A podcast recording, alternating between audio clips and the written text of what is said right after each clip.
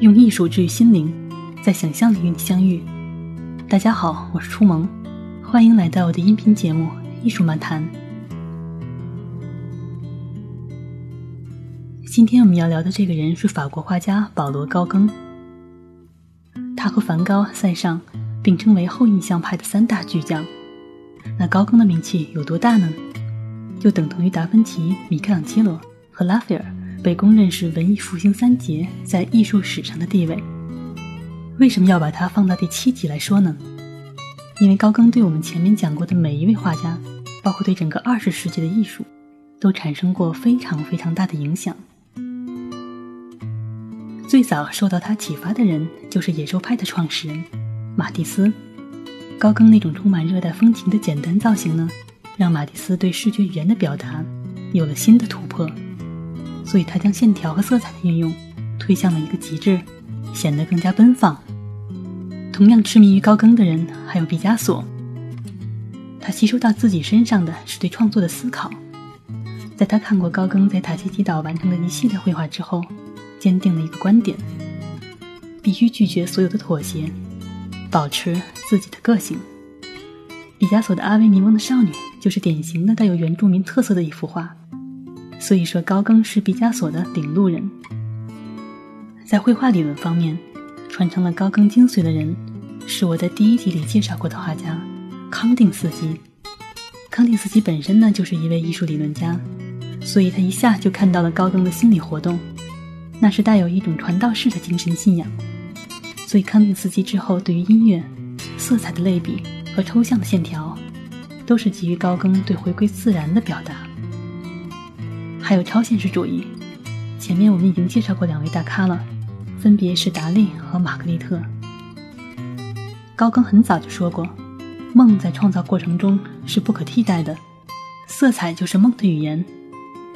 所以，他带给了超现实主义一种审美的原始冲动，一下子就戳中了超现实主义一批画家的心，包括还有墨西哥女画家弗里达。她的绘画虽然是从民间艺术和祭坛画中汲取营养的，但是我们可以从他的用笔和表现的主题上，看到高更和后印象派的影子。那我们说，是谁把他的人生传奇推上了巅峰呢？是马蒂斯、毕加索、康定斯基这些人吗？还是和高更相爱相杀的那个梵高呢？其实都不是。真正将高更推向巅峰的，是英国作家毛姆写的那部小说《月亮与六便士》。这本书出版之后轰动一时，让更多人了解到了故事背后的人物原型。高更和他的绘画生涯，《月亮与六便士》讲的是一个平凡的伦敦证券经纪人，对艺术突然着了魔，放弃了原有的家庭与生活，奔赴南太平洋的塔希提岛，把余生全部投入到艺术创作中去的这样一个故事。那毛姆找到了一个非常合适的人物，就是高更，来作为他创作的原型，表达理想与现实间的矛盾。因为高更在当时呢。厌倦了工业化社会的制约和腐朽，不喜欢学院派那套规规矩矩的东西，而是向往原始自由的生活，也因此受到了很多谴责。于是他就前往塔希提岛，选择了逃离，在原住民的生活中找到了一种率真的画风，创造出既有原始意味又具有象征意义的美学风格。小说里有一句话是这么说的。在满地都是六便士的街上，他抬头看到了月光，其实就是抬头看到了诗和远方。而高更呢，就是最早去寻找诗和远方的那个人。接下来，我们就聊聊高更的经历，说一说塔希提岛是个什么样的地方，让他甘愿抛弃妻子，选择做一个高贵的野蛮人。高更出生在法国，但在五岁之前有过一段在南美洲的秘鲁生活的经历。五岁之后，他又返回法国，并在修道院学习了三年。从那个时候起呢，哲学和神学就开始注入到了高更的精神世界里了，对他之后的艺术创作播下了种子。高更没有在专业学校学过画画，是通过各种途径自己去掌握绘画的技巧。他那个时候主要的工作呢，是做证券投资，是一位金融界的人士。他凭借自己的眼光赚了很多钱，不仅收藏了很多绘画和艺术作品，也有条件去支撑自己购买画具，继续画画。也因为他经常和艺术交易商接触，就认识了毕沙罗、塞尚、德加这些人，开始走进了这个绘画的圈子，从一名业余选手变成了一位职业画家。也因为没有受过正规的训练，让高更养成了朴拙天真的手法。看他的画呢，我们总觉得不够完美，但是这些特点在之后都成为了象征主义的绘画语言。到了三十五岁的时候，高更已经不再做投资了。尽管家庭的开销在那时已经有些入不敷出，但他还是下定决心要走上绘画这条路。他就这样一直画到了1889年的世界博览会。这次盛会呢，展出了大量的古代文明展品，前所未有的异域风情带给了他全新的灵感。有爪哇的舞蹈、吴哥窟的浮雕，还有日本、波斯和埃及的艺术品。佛教、轮回和莲花也让他产生了兴趣，包括法国诗人波德莱尔在《恶之花》里对有色人种女性的赞美，也激发起了高更。对异国情调强烈的渴望，于是高更在两年后坐船前往了他的梦想之地塔希提岛。他在出发之前呢，说自己终于自由了，可以摆脱金钱的负债，并在神秘的岛屿和密林里靠宁静和艺术度过余生。但是当高更来到塔希提岛之后，看到的却是一种常见的法国村庄的景象，这让他大失所望。之前对天堂和肉欲的幻想，在这一瞬间荡然无存。因为塔希提早在18世纪的时候，就有了欧洲人的身影，他们给岛上带去的疾病，导致那里的人口从15万减少到了1万五千人。如今，作为一个法属殖民地，早就失去了原本纯净的面貌，熏染上了现代文明的陋习，街上到处都是尘土飞扬，让高更感到很郁闷。不过他很快呢，就和当地人打成了一片，搬到了位于山海之间、远离城镇的一个小窝棚里。那里壮丽的风景将高更的激情重新点燃。他还写了一本用当地的土话作为名字的散文集《努阿努阿》，意思就是芳香的味道。高更在书里是这样来描绘塔希提岛的：我每天赤脚在走路，跟泥土熟悉了。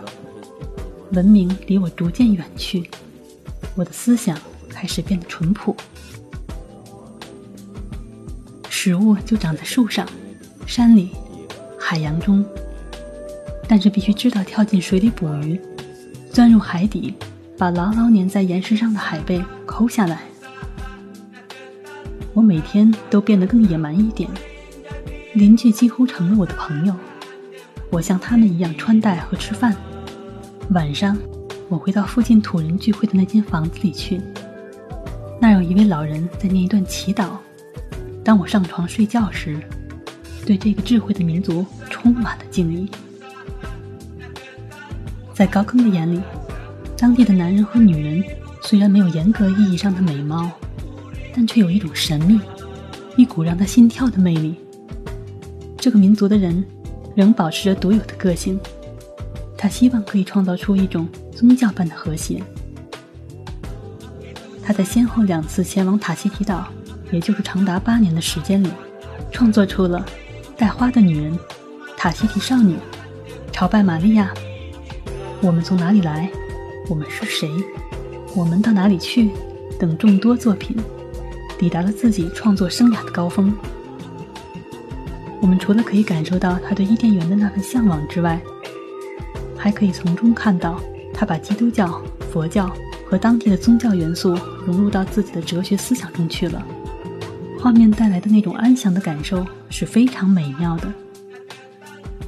就拿《朝拜玛利亚》这幅画来说吧，在一片优美的热带环境中呢，一位裹着红色花布裙的女人，肩头正扛着一个黑皮肤的男孩，在她的周围有两位虔诚的当地人。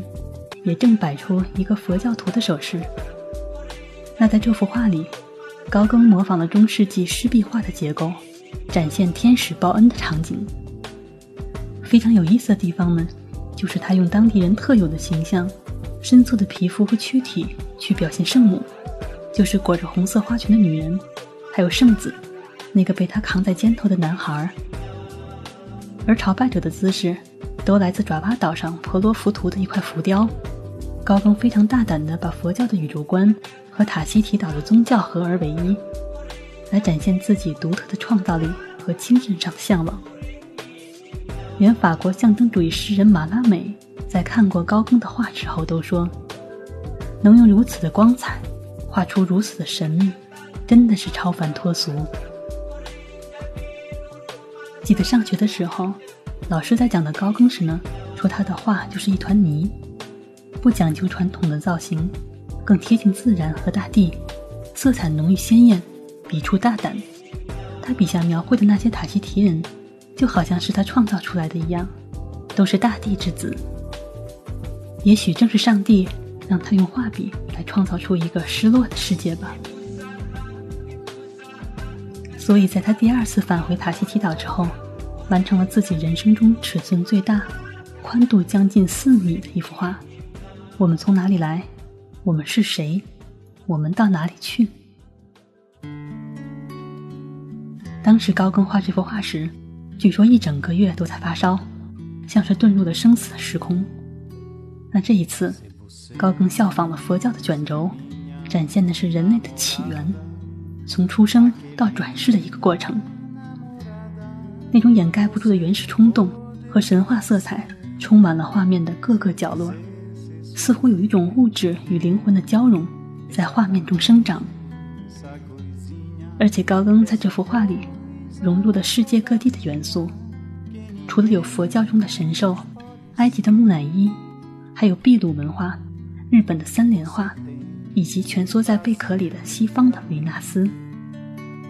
他把人类的起源和兴衰，从左到右都连在了一起，也展现出了一种独特的信仰体系。从颜色上来说呢，画面从左边的蓝色逐渐过渡到了右边的粉红色，是希望告诉我们，死亡虽然可怕，但是随着新生命的到来，它将变得不再让人绝望，因为我们的生命是一个无止境的轮回。所以说，高更的话带给我们第一眼的是感动，第二才是理解。他在写给友人的信中说道：“我喜欢塔希提，在那里我可以找到带有原始人品质的野蛮人。当我的目击踏在花岗岩地面时，我听见了那种迟钝有力的声音，这是我一直在绘画中寻找的声音。当我们凝望高更的画时，或许我们也能够在他的画中听到这种来自古老大地的喘息。”在大神塔特加塔的眼里，君主和大臣的威严与荣耀，只不过是唾液和尘埃；在他的眼里，纯与不纯，就如同六位私语之神的舞蹈；在他的眼里，为寻求一见佛陀，就如同向花间走去。这些描写听起来是多么富有诗意啊！我们完全感受不到他遭遇过的苦难。只听得出这是一首安魂曲。尽管高更之后还去了马克萨斯群岛，完成了很多作品，把生命最后的热情洒在了那里，但是塔希提岛对于他而言却有着最深刻的奥义。高更把古老庄严的生命主题赋予了神话式的色彩，去描绘自然，去歌颂永恒。美学和宗教在他手里成为了一种新的宣言。结束就是开始，死亡就是新生，而这就是艺术永恒的生命力，也是他一生不变、探索追寻的信仰。相信我们每个人的心里都会有一个梦想，也许生活的柴米油盐和日常的紧张与忙碌将它们藏了起来，因为用力活着就已经很难。可无论眼前的世界多么无常，多么动荡。我们都不会停下脚步，那就让我们全身心投入生活吧。只要我们拥有一个倔强执着的灵魂，那些曾经的梦想就会生机勃勃，长在我们的心里，陪伴我们走过一生。今天就到这里，感谢收听，期待下一次在艺术的想象里与你相遇。